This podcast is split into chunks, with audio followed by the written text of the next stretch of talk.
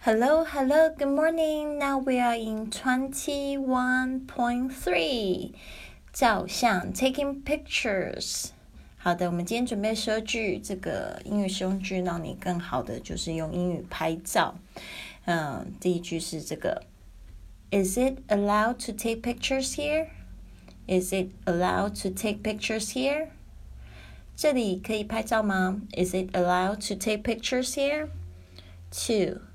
May I use a flash? May I use a flash? 我可以使用闪光灯吗？May I use a flash? Three. May I videotape? May I videotape? 我可以摄影吗？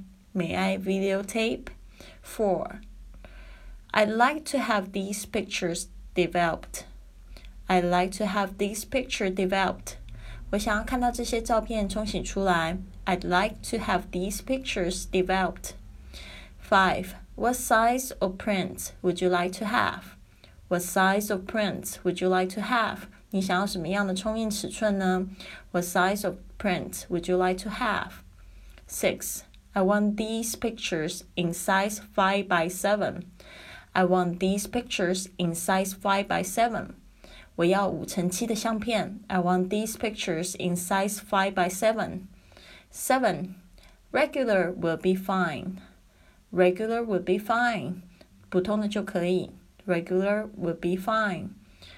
Eight, when can I get my pictures? When can I get my pictures? 我什么时候可以拿到我的照片呢？When can I get my pictures?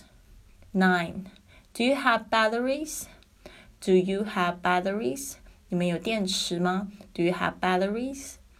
10. I need batteries like this. I need batteries like this. 我需要像这样的电池。I need batteries like this. 11. I'm looking for a camera. I'm looking for a camera. 我在找摄影机。I'm looking for a camera. 12. What type of camera are you looking for?